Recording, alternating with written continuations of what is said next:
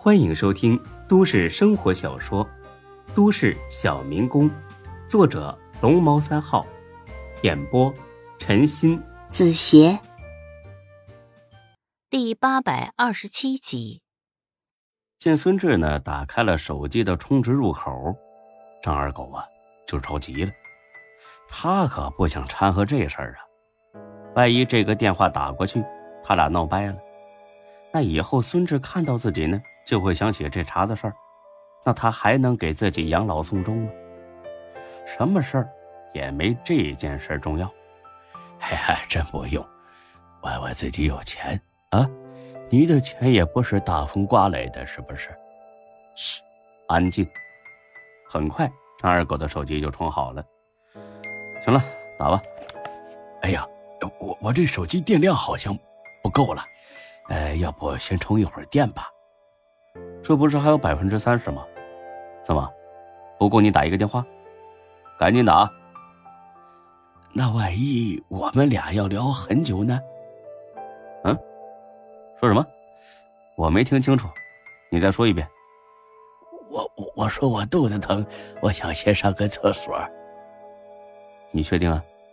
我吃……哎哎呀，真是怪了啊！哎呀，这一眨眼的功夫啊！肚子呢又不疼了，打，这回彻底没招了。张二狗拿起手机，解开了锁屏锁，就翻开了通讯录，找到了钟小雪的名字。那，那我打了。嗯，哎，好吧。他刚要拨号，孙志手机响了，是一个陌生号，但孙志呢有一种强烈的直觉。打电话的一定是某个老熟人，张二狗呢，有如抓住了救命的稻草。看来很多时候解决问题的最好办法就是拖延时间。呃，你先接电话啊，不差这一会儿。哎，兴许找你有什么急事呢？那什么，我我上个厕所啊。说罢呢，他就窜卫生间去了，那速度。简直就是跟脱缰的野狗，不能说毫无关系吧，应该是一模一样。这要是去参加个老年大学跑步比赛，绝对能拿冠军。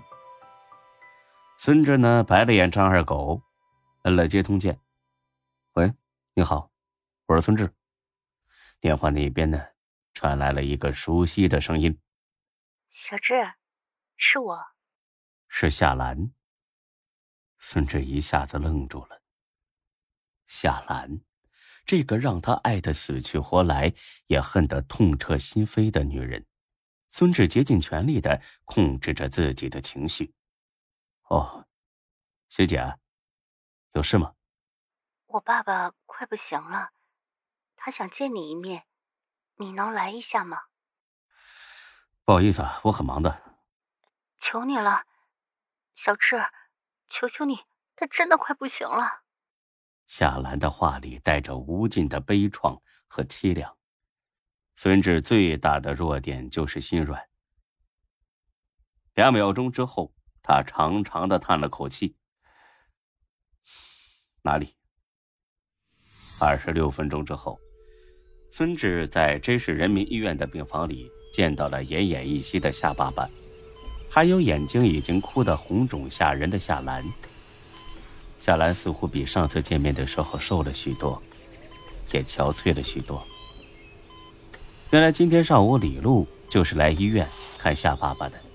见孙志来了，夏爸爸示意夏兰出去。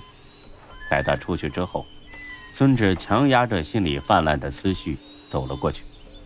叔叔，我来了。夏兰他爸笑了一下。大喘了一口气，谢谢你能来。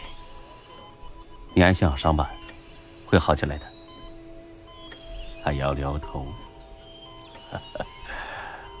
我不行了。不会的，你有什么想跟我说的吗？啊。十几分钟后，病房里传来了夏兰撕心裂肺的哭声。孙志从来都没见过，他哭得这么伤心，他自己也红了眼眶，泪水在眼眶里面打转，但是终究没滴落下来。夏爸爸告诉他，当初孙志被拘留，而且要判刑的时候，并不是夏兰放弃了他，而是得知孙志会被判刑之后，夏爸爸以自己的性命威胁夏兰离开孙志。而且之后的这段时间里，夏兰一直处于极度痛苦的状态中。夏爸爸看在眼里，疼在心里，最终他决定回 J 市向孙志坦白一切。争取他的谅解，然后让他跟夏兰重归于好。虽然这种可能性很小，但是他还是想来试一试。可是没想到，刚到 J 市就被闯红车的卡车给撞了。夏爸爸说：“这可能就是报应。”他还说不奢求孙志能原谅他，只希望孙志能原谅夏兰，然后两个人好好过日子，这样。他死也瞑目了。孙志向来心软，但这一次，直到夏爸爸咽下最后一口气，孙志也没有点头。不是他绝情，而是他无法许下一个自己不能兑现的承诺。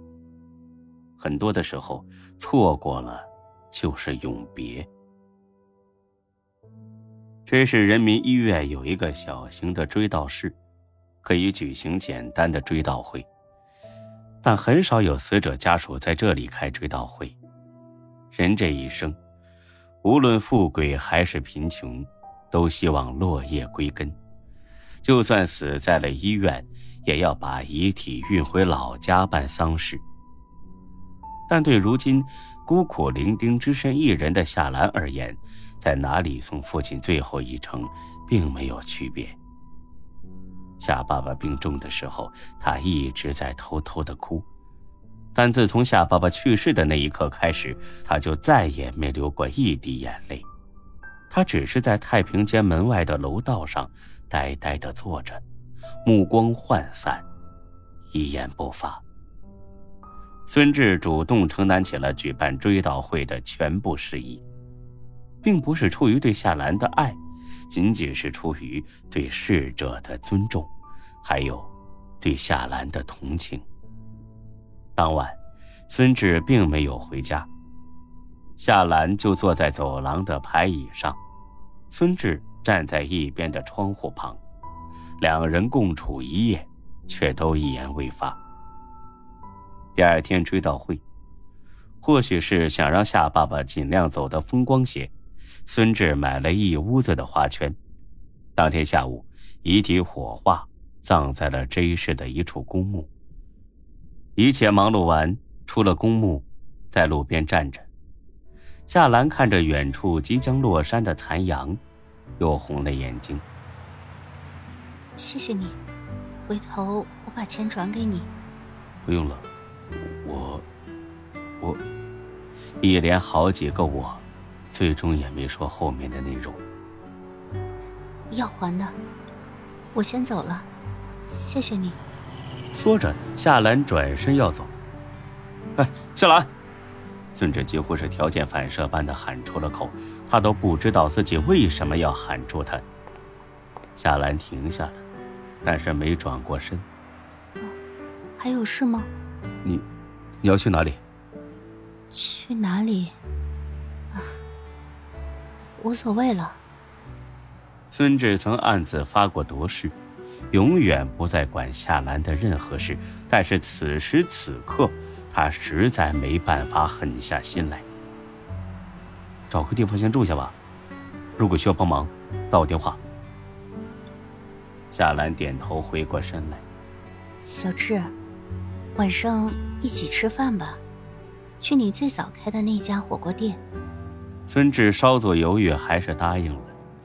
无论他俩之间有什么爱恨情仇，但是夏兰刚失去父亲，正遭受巨大的痛苦，这个时候不该拒绝他这种并不算过分的请求。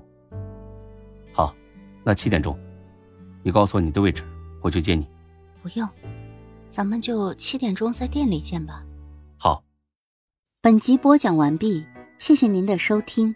欢迎关注主播更多作品。